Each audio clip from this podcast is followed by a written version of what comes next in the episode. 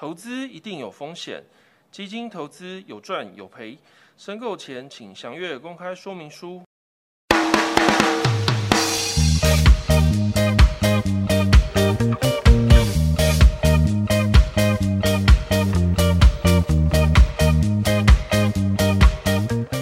Hello，大家好，欢迎收听 Union Man，我是莲蓬头。我是邦宝四，然后今天我们也邀请到我们的来宾，请来宾自我介绍一下。哎、大家好，我是连准飞。首先跟大家说明一下哈，这个节目哦，我们主要就是要跟大家聊聊哦，什么是基金哦，有一些相关投资的内容。那今天我们第一集会比较轻简单轻松哦，先跟大家介绍一下，就是我们的主轴啊，什么是基金？什么是基金呢？我今天呃有以连总费的角度来跟大家说明一下。简单来说，基金就是发行公司向一群人募集资金哦，那并由基金经理人代为操盘管理，将募集到这笔钱呢投入到符合基金所规范的各种标的。每位投资人再依据各自参与的份额哦，共享整个基金的投资成果，让投资基金人呢有机会用很便利的方式，把同样一笔钱投资到很多不同的商品当中。买基金是为什么呢？主要就是因为，例如说。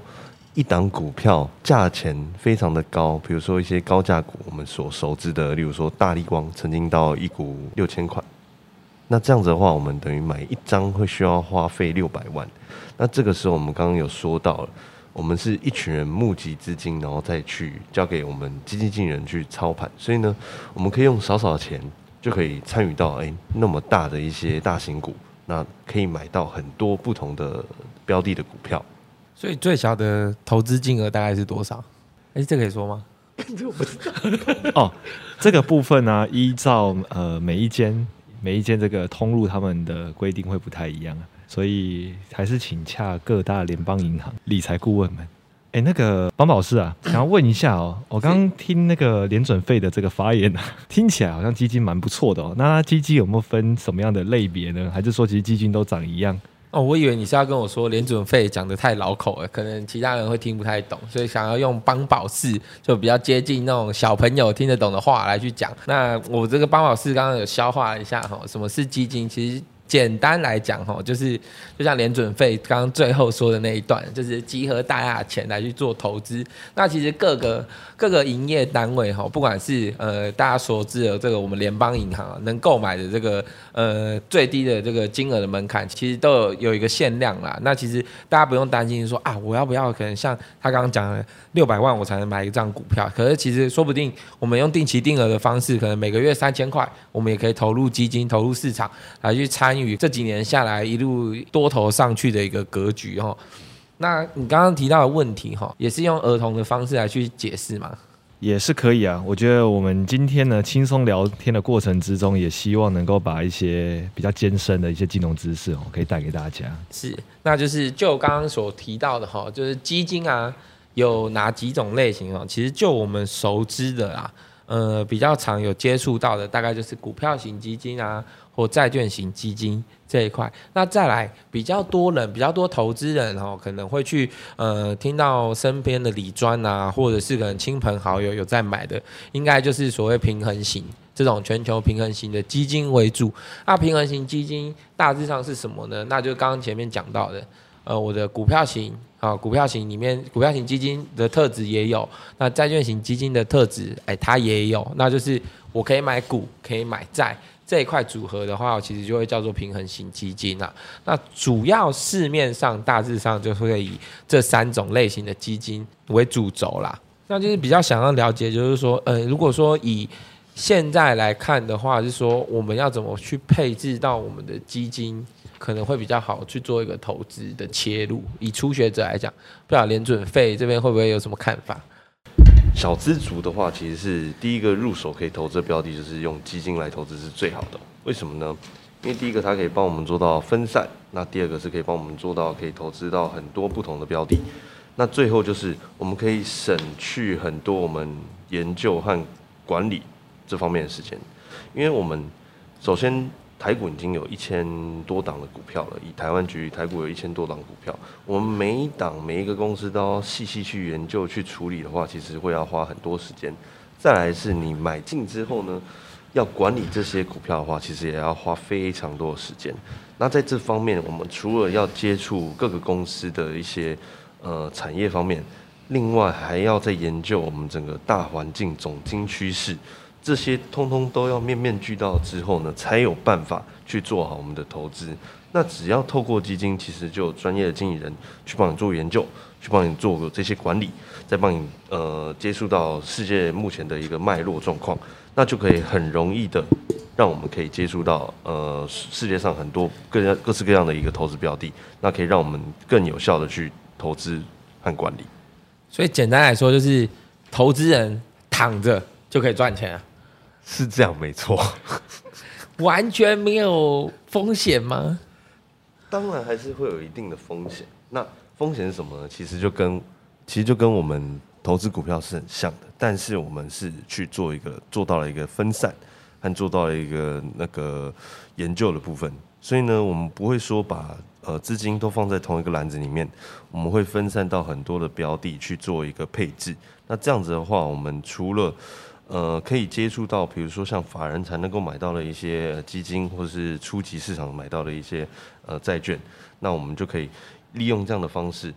呃，去降低我们的风险。不是说，哎，基金就会完全没有风险，是我们因为够投资的够分散，所以呢，可以降低到它的单一的风险。哦，这样了解啊。那我们拉回来哈，刚刚有讲到，就是说我们基金的分类的种类大致上有什么？那刚刚邦宝四这边有稍微提了这个，我们市面上比较常看到这三点哈。那就是这边哈，我们由联盟头来帮我们介绍一下，就是我们基金哦，主要可以用七种分类方式来做区别哈，来让各位听众可以稍微了解一下我们这一块的基金大致上，诶比较专业一点的分别是由什么来做区分。OK，那基本上呢，基金它的一个分类哈，我们可以依照募资对象，或是以发行方式或以管理方式来做一些区分等等的一些分类方式哦。那这边简单，我们就七大分类来跟大家做一个介绍。第一个，我们如果是用募资对象来区分的话，我们可以分成公募基金。跟私募基金哦，那公募基金一般就是我们可能在一般的通路里面，我们可以去买到的，它是对于一些这个公开发行哦，对于一些一般的投资人，然后来做这个公开募集的动作。那私募的部分呢，这个可能就是要一些金额资产比较庞大的客户哦，他才有这个资格来做购买哦。那如果是以这个发行方式来做区分呢，我们可以把它分成是封闭式基金。以及开放基呃开放式基金两种哦，它主要的话，它是在单位数上面的一个不同的一个区分哦。那如果再来是以这个管理方式来做区分，可以分成主动式基金以及被动式管理的基金。那这其实这个就是在主动式基金主要是基金人帮我做挑选，那被动式基金呢，这在市面上大家也应该很常听到，我就是我们常听到这个 ETF 的部分哦，是零零五零这种。就是所谓的被动式管理啊，它就是类似一种被动式管理，它去追踪我们台湾的这个前五十大的一个全指股的一个标的，所以这叫做被动式的基金哦。那第四个呢，我们可以用发行者来做区分，分成的是境内基金跟境外基金。那其实顾名思义呢，就是这个基金它是在我们国内还是在国外去做发行的。那第五个的话是用投资区域是否在本国哦，在我们的国家来做区分。分成的是国内基金跟海外基金，那第六个的话是以投资区域的集中度来做区分哈，可以分成单一型的国家、呃区域型跟全球型。那其实这就是我们简单来讲，如果我们今天买的单一型国家呢，就是像呃我们投主要投资在台湾，好，那这就是台湾的这个单一国家型基金。那区域型，我们假如买的是整个亚太，哦，就是整个亚洲环太平洋，包含的是中国、香港、日本、韩国、台湾、东南亚，哦，这些就是所谓的区域型。那全球型当然就是整个全世界的几大洲，哦，美洲、欧洲、非洲、亚洲，哦，这些全部集合起来就叫全球型。那另外我们的分类方式还有就是依依照产业别。像是最近可能这个大家听到比较火红的，像是这个电动车，或者是说像是这个科技类型，或者是这个能源类型，那这就是依照产业来做区分哦。哎，等等，我问个问题啊，啊，就是我们境内跟境外基金哦，刚刚有提到，就是说我们以发行者来区分。那如果今天我是在台湾发行美国的基金，那我是属于境内的基金还是境外的基金？这个部分如果是在我们台湾这边成立的这个基金，就叫做境内型基金。对，我们是依照成立地点，那我们当然可以去投资全世界的股票，这没问题。哦，所以主要就是看那个公司是在哪里合可成立，那就是属于境内基金嘛。是是是是是是。哦，那这样了解。对。那最后还有一个第七项的区分方式，第七项的部分，我们是用这个投资标的物来做区分哈。那投资标的物，我们就可以细分成以下几种。第一个是股票型基金，哦，那这个投资的标的，顾名思义就是以股票为主。再来的话是债券型基金哦，那债券型基金就是投资于债券，那我们又称它叫做固定收益型的基金。哦，那债券呢？其实大家应该也蛮常听到的哦，它就是会依照哦债券的这个条件呢，拿拿按期来支付利息给投资人。然后再来就是刚刚我们的联准费有提到的这个平衡型基金哦。那平衡型基金呢，它同时投资的标的包含刚刚提到的股票跟刚刚提到的债券哦，所以说在平衡型基金它上面的它的一个风险哦跟收益呢，会介于在股票型基金跟债券型基金之间哦。那第四个呢，就是货币型基金。那货币基金呢？它基本上是风险比较低的一种组合，它主要是根据到期日在一年以内的货币市场的金融工具为主要标的，好像是这个我们国家所发行的国库券或商业票据、银行存款这些这些的这个标的物呢，主要是属于流动性比较好，而且风险比较低的商品。那通常适合的就是一些短期资金哦，这一些客人他有一些短期资金需要做停泊的一些避风港。然后第五个是组合型基金，它有点像是基金的懒人包哈，它会投资于其他的共同基金，我们会称它叫做 fund of fund，就是基金中的基金。那以上这个七大的这个这个基金的一个分类呢，也跟大家做个简单的说明哦。哎，那我提个问哈，就是我们最近呢，Uniman 大家应该都知道嘛，就是我们联邦人应该都会知道，就是说我们最近有一档很火红的。民生基础建设这档基金哈，那我想问一下，因为它这样的话会算是哪一种类型的基金呢？刚刚有讲有提到我们第七项这种这种多种组合的话，哦，这一档基金其实现在是非常火红的哦。从去年那个八月成立到现在，是业界目前基础建设的基金里面是排名第一哦。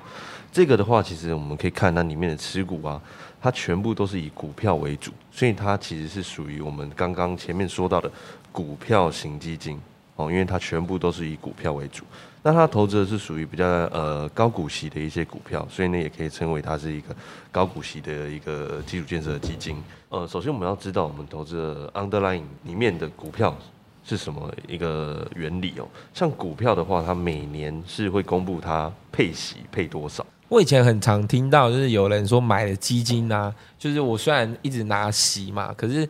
就是不管是买基金，或是买呃，有些也是买什么投资型保单嘛，对不对？就是我拿息，但配了本金，那就是想问说，哎，这种状况是在基金上面很常会发生吗？其实这个问题非常的好，有很多投资人都会有这样的问题哦。但是呢，我们有没有想过，我们在买股票的时候啊，有一个东西叫做除权息，除权息它就是每年会做配息的动作。那有没有发现除权息的时候呢，那个价格都会掉？其实是什么？其实就是配本金的意思哦。那他有办法填全息的话呢，我们的那个利息才是真正有拿到的。那所以基金也是一样意思。我们今天如果买的是股票型基金的话，你会发现它有时候诶配息之后，我们的那个价格会掉，原因就是因为它投资的是股票，所以呢股票的话就会有这样子的一个自然的一个现象。所以说，呃，我们一般呢，其实说在基金的不管是收益或者是在配息上面，我们还是要去知道我们到底投资了什么样的标的物嘛。没错，没错。按它的这个，像照您刚刚提到的这个股票哦，跟这个债券，它的一个配息的一个来源应该就不太一样了。是的，没错。债券的话，它就是属于比较呃票面利率，就是一个固定的一个配息的方式，跟股票是不一样的。债券一一旦发行之后，它就会公告说它的票面利率是多少。那到它到期为止，其实都会是一个固定的一个这样的配息的方式。但是股票的话，它就是每年会去公告说它要配多少，会是不太一样的。哎，那听你这样子一讲吼，债券一开始就会跟你公告我的票面利率，那为什么我不单买债券就好了？为什么我很多我听到台湾哦，很多不止台湾，应该全球很多的投资人哦，其实都会去投资到一些可能非投资等级债啊，就以前所谓的高收益债券这一块所组成的债券型基金。那想要了解，就是说他们除了呃诉求是领高息，那还有一点就是为什么我不直接去买债券，而要去买基金所组成的这个投资产品？对，这个就是我们刚刚最前面有提到的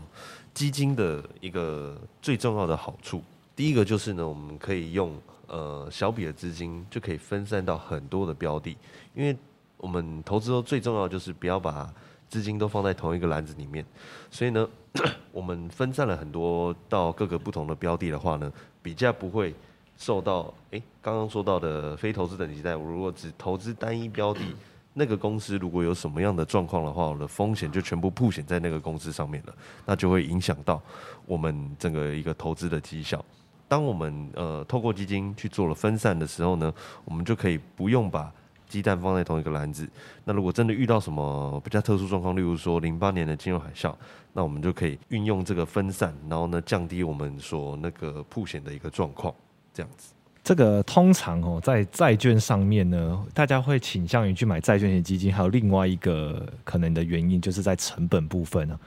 那在成本的这个方面呢，因为一般的债券的发行，它可能都是需要的金额到一百万美金的一个一个面额。那这样子的一个状况，并不是我们一般的投资大众哦，他能够去负担得起的。所以透过基金来投资债券，其实另外一个好处就是，他呃经理人会把所有的人集的钱这个集合起来，然后一起同来就是呃投资在这一些可能金额或成本比较高的这些商品上面。那也通过这样子的一个方式呢，去达到刚刚联准会所提到的分散风险的这个部分。哦，这个一个人可能一百万，然后这个一千个人，哦，就会有它上亿的一个一个规模，他就可以投资不止在一档的一百万的美金的一个债券上面，那借此也可以让大家的一个收益或者是一个风险达到一个更分散、哦更稳健的一个一个状态哦。那那个邦宝士啊。你平常啊，我看你啊，很专注在这个投资的这个本业上面哦，也是赚的这个盆满钵满的哈。那我想问问看哈，你针对我们一般的哈小资主的部分啊，你有没有推荐的？刚讲了这么多的基金，你有没有推荐大家可能可以去做怎么样的一个配置啊？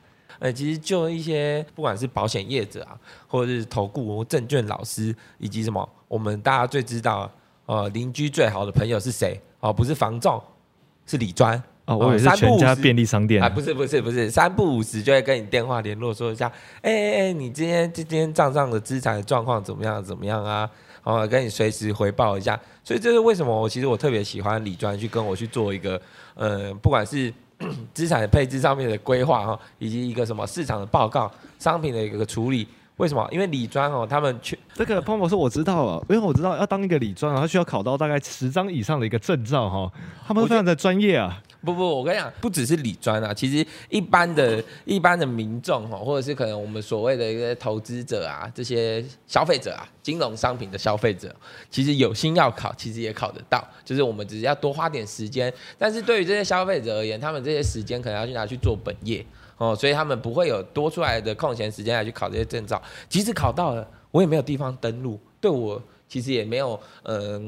呃，有办法有额外的业外的这种收入的保障啊，所以其实对一般人而言，他不会特别去考这些证照。那其实理专哈，其实在这一块上面，其实做足了功课。因为为什么他们要帮的是客户哈，辛苦可能大半辈子赚来的钱，去做一个完善的资产规划，不管是用保单的方式哦，以及我们今天的主题基金这一块。来去做一个投资配置哈，所以我很喜欢接到我的李专打电话给我说，哎，那那个邦先生哦，哎，邦先生，你的那个资产，我们的投资的基金的标的哦，呃，这个礼拜可能要准备要除息，要配要配钱，配息钱要进来入账了哈。那我们这个入账的钱哦，可以在投资什么什么时候？然后大概跟我们聊一下市场。那我就我就我身边最近的一个李专跟我说的哈，呃，就大家角度而言，其实现在的市场哈，他们反而是认为。看起来是说，呃，以台股哦，台股往年应该都会是有一个过年行情嘛。那大家应该也看可以看到，就是新闻这一端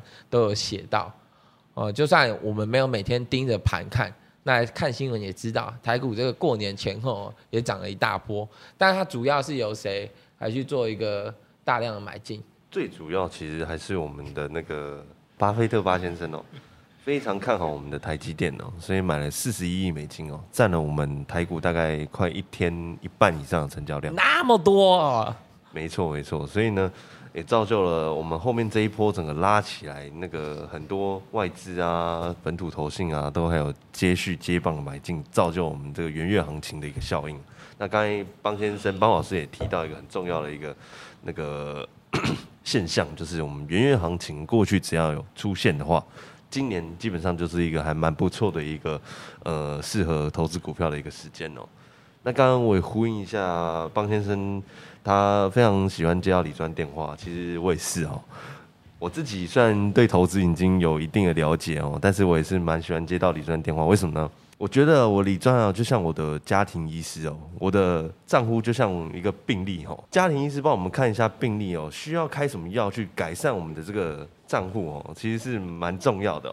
那李专可以给我们很多的意见呐、然后呢，开了一些处方签呐、让我们的账户价值可以越来越高。所以我真的觉得是李专是一个不可或缺的我们的好朋友。那我对于哈这个可能初学者、初心者而言，我们反而认为是说，投资一开始进入市场投资，建议还是以定期定额，我们来制造一个什么微笑曲线。微笑曲线哦，顾名思义哦，就是让你整包出来的时候哈，你的嘴会开怀大开怀大笑。哦，那为什么我们会开怀大笑呢？我们就一个市场的这个角度来看，不管是一个一个多头或一个空头的情况之下，我们都去介入市场。那我们要做这件事情是为了什么？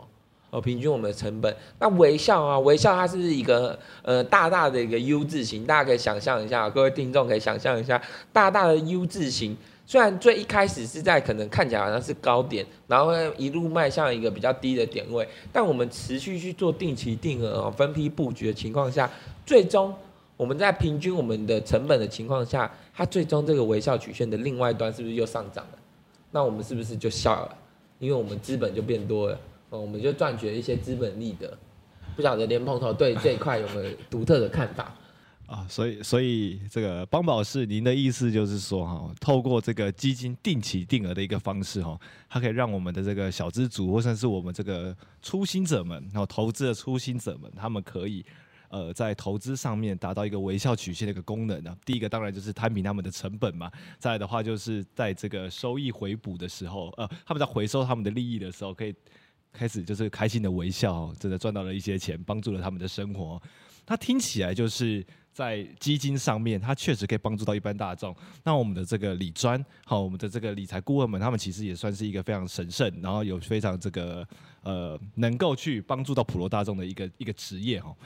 那这个普罗普罗间的这个银行哦，理专这么多。那我我这边就我所知的是，在银行的一个部分呢，他们会针对客人的一个呃，可能是风险的承受程度啊，或者是说对于这个利润或获利，或是在他们这个人生在哪一个阶段，他们可能会先先去帮客人做一个分类。哦，就我所知哦，最主要呢，我们会透过一个评估的一个标准哦，哦，依据客户的一些收入啊，还有他平常呃之前投资的一些经验呐、还有他投资什么样的一个类型哈、哦，来做一个分类。再就是他可能也会依据他期望的一个报酬率啊，还有期望的一个风险的一个下限啊，最低我我们可以承受多少的一个波动这样子，那去做呃最后的一个评估标准，来达到说，比如说它是属于呃保守型的啊，或者是呃稳健型的啊，或者是积极型的这种客户，那依照他们各种不同保守、呃稳健、积极来去做相对应的一个基金的一个配置，这样。听了这么多的优点了之后，也想要知道说，那诶，那投资基金它有什么样的一个缺点呢？这个部分，那个这个我们的邦宝士啊，可以帮我们分享一下吗？基金的缺点哦，其实我们有两个两个比较大的一个缺点。第一个就是什么？对投资的掌控度较低。那再来第二个是什么？交易成本哦比较高。那何谓对投资的掌控度较低呢？哦，大家可以看到哦，其实我们可以从呃各个银行的网站哦，可能财富管理啊等等相关的一个网站，我们可以看到各档你所购买的基金，它都会有一个什么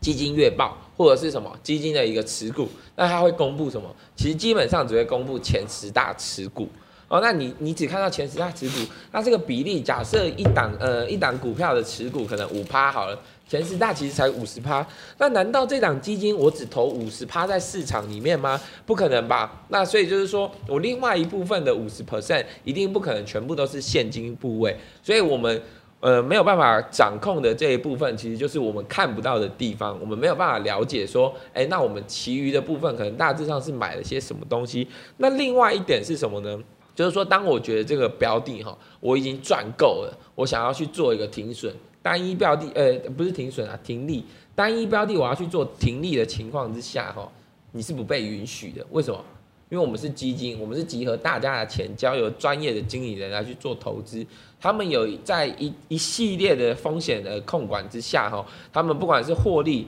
以及亏损哦，他们都会去做一个比较严格的管控。所以不是说啊，我今天可能赚五趴，我要停我就停，或者是我可能亏了十趴啊，我想要及时停损，我很害怕，我要停。啊，不是哈，其实每个每家投呃每家投信基金发行公司哦，都有它的相关的规矩在哈。那再来的话，第二个就是交易成本比较高哈。那何谓交易成本比较高？其实我们比起自己操作，基金还有额外的申购的费用啊、经理费、保管费等等的费用。那其实这些点这些优缺点哈，会因人而异，也会随着年龄阶段、生活状态不同哈，我们对于这一块。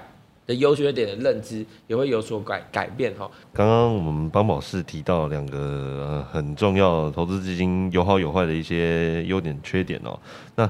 第一个就是刚刚说投资掌控度是比较低的，当然因为我们就是呃觉得我们不太想要去做一些研究，所以我们当然交给这些经理人去做一些专业的判断，所以掌控基本上就是希望是别人来帮我们去做一个管理。好，那在交易成本比较高，其实我觉得大众呢可以不用把那个